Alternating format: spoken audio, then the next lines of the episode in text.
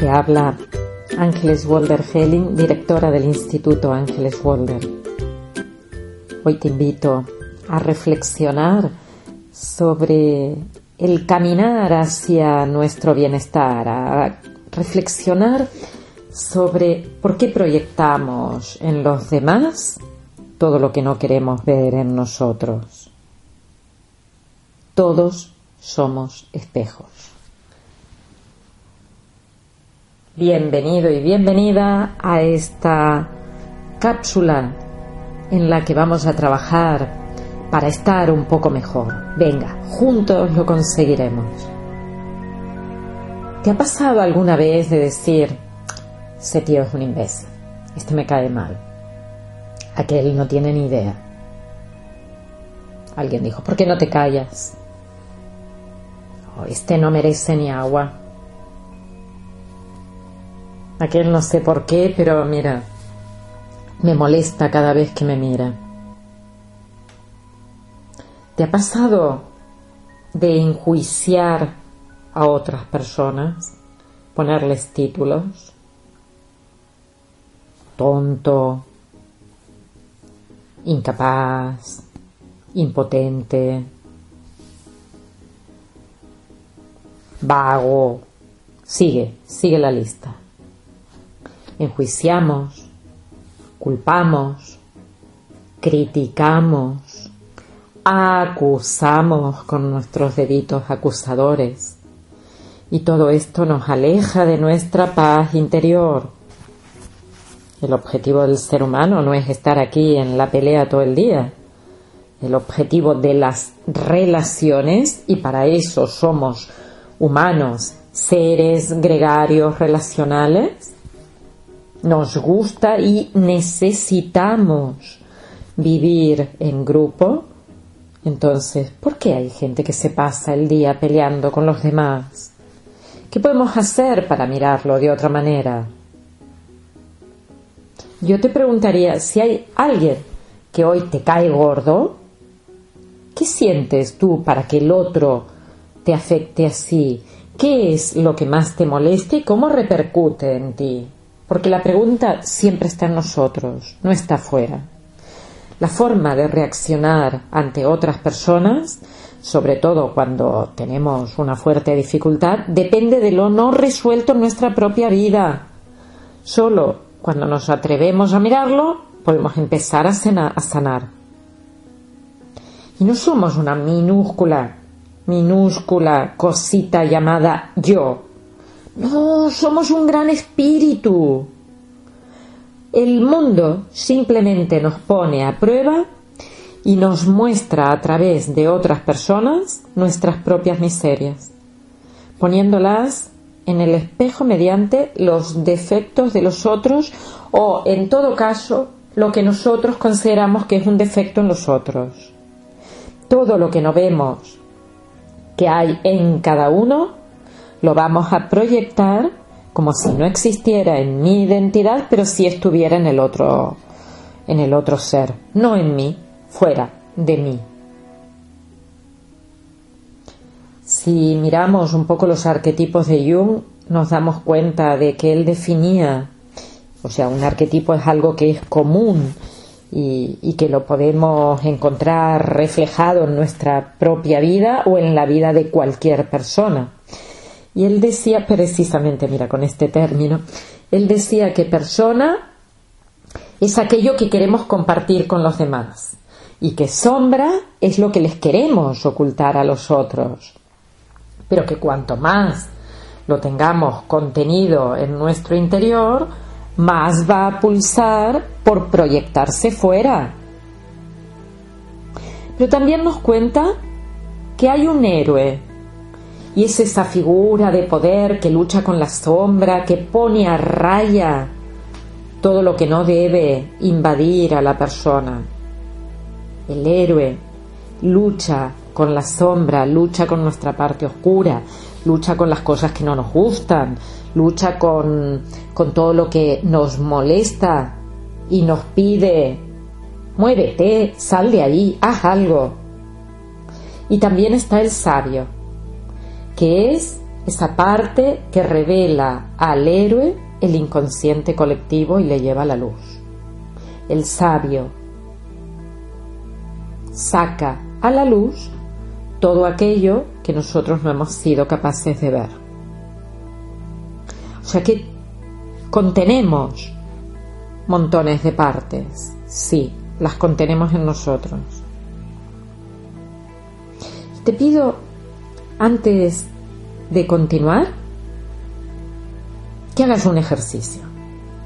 Ya sabes que aquí la mayoría de las veces tenemos lápiz y papel y si no, muévete, recógelo, tráelo o hazte lo que necesites para poder escribir lo siguiente.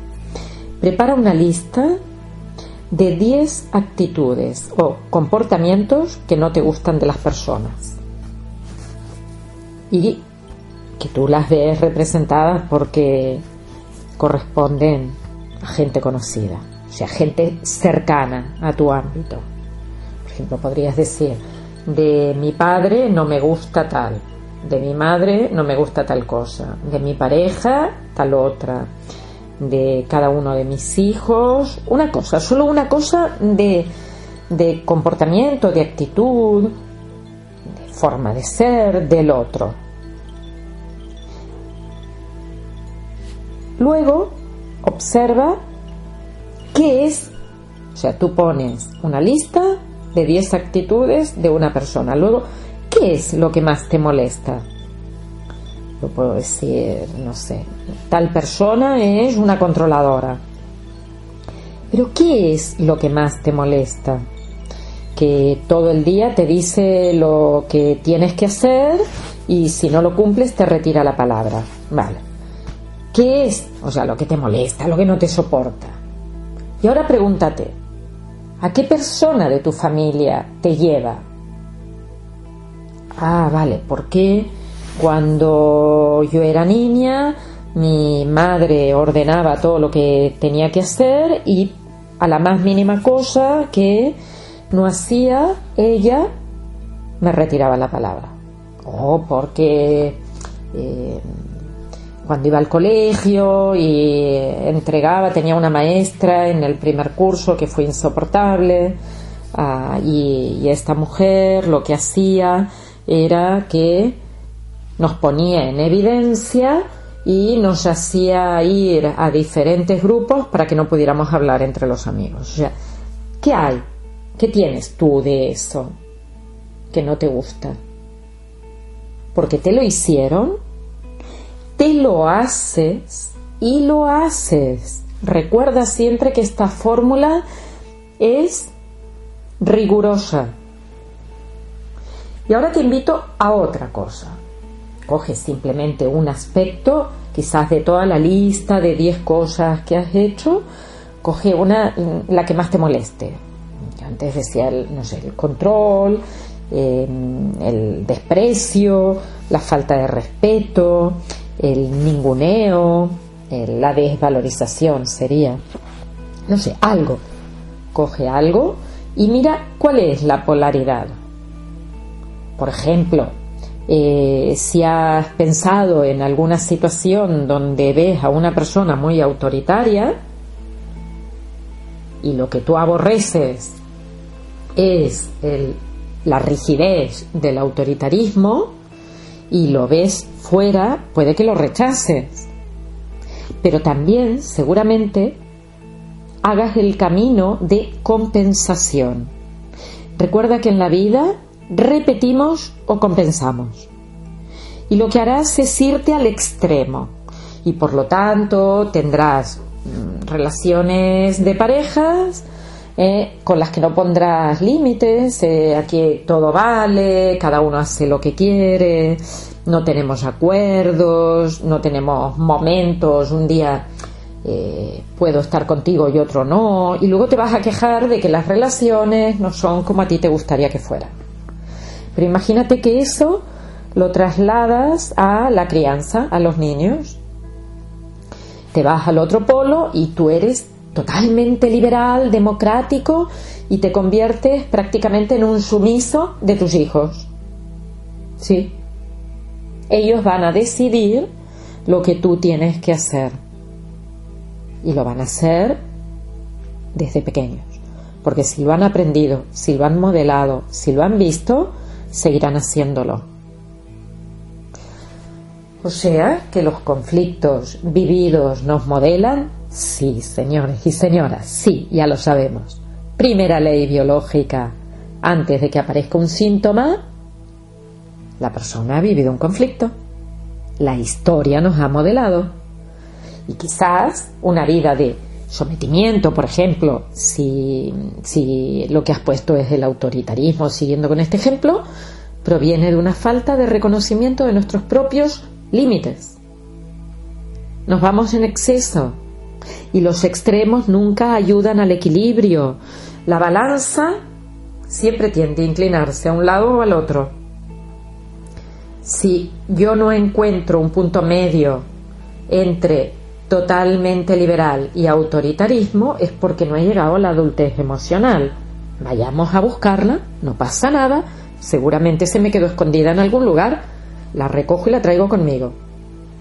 Contemplar que todo está en nosotros nos hará sentir más completos, no con la báscula echada para un lado para el otro. Lo que nos lleva a hacernos uno con el momento presente. Y ahí es cuando se acaba el ego. Ya no lucho por ser autoritario o por ser un superliberal que me llevará al sometimiento al final. Eso es el fin del ego. Y aunque sea temporal, disfrútalo. ¿Y qué tenemos que hacer? Empezar a ver nuestras polaridades. ¿Por qué nos hemos ido ahí? Reconocer que tenemos todo.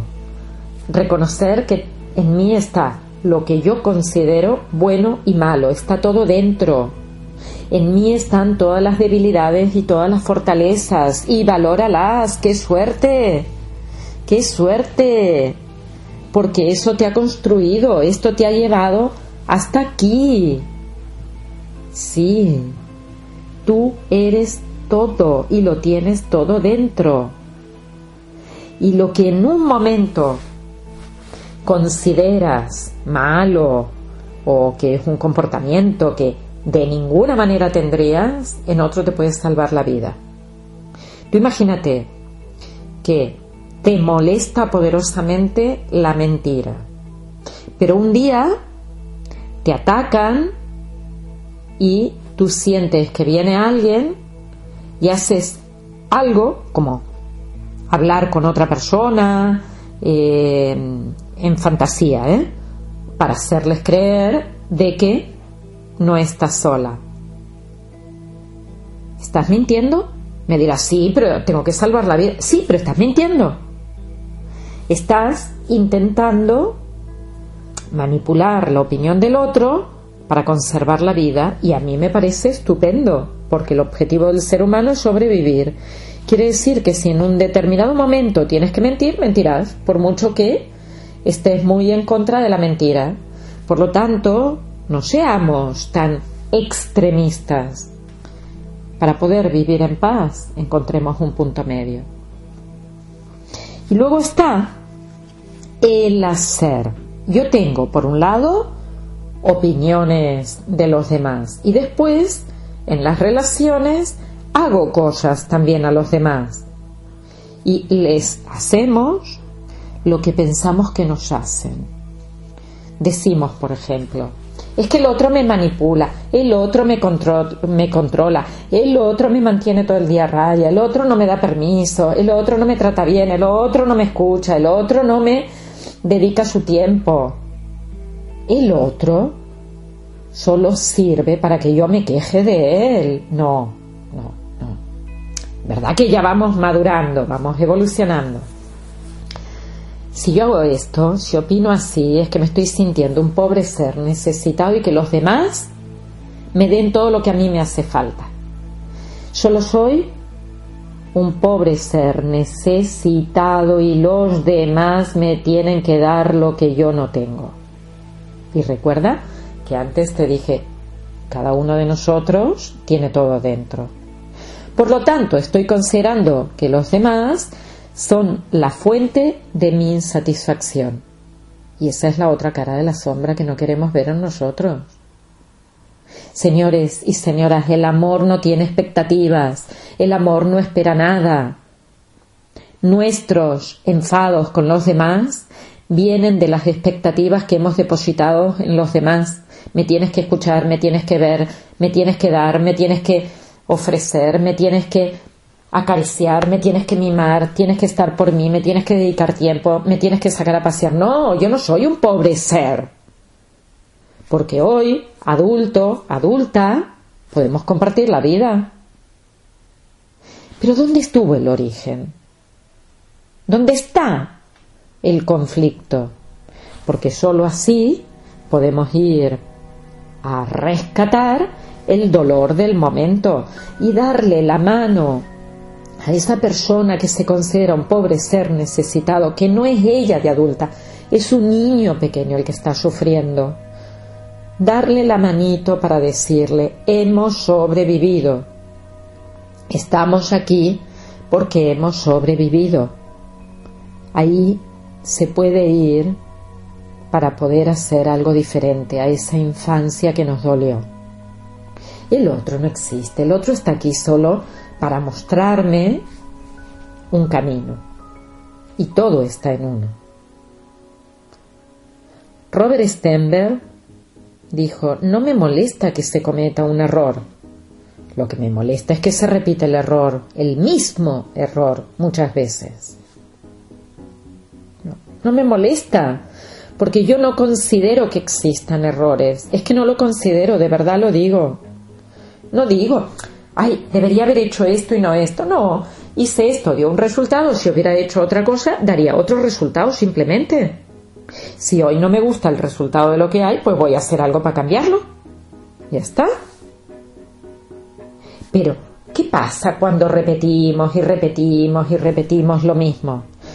Yo sigo juzgando a los demás y sigo teniendo problemas relacionales sigo imponiéndome y sigo teniendo problemas relacionales. ¿Qué pasa cuando sigo pensando, juzgando, criticando, acusando? Que solo voy a perenizar el dolor, solo voy a continuar viviendo con más y más malestar. Y después te diré, ay, es que me siento muy mal de salud, me siento muy mal del corazón, me siento muy mal de la cabeza, tengo migraña, tengo no sé qué. Claro, mis amores, ¿cómo no vamos a estar así? Si estamos trabajando con la cabeza en algo que no tiene ni sentido, a partir de aquí solo nos sirve responsabilizarnos. Ya sabemos que tenemos que ir a buscar un origen. A partir de aquí solo sirve decir, mira, lo que pienso, lo que siento, lo que hago y lo que digo me pertenece. Por lo tanto, me lo miro en mí.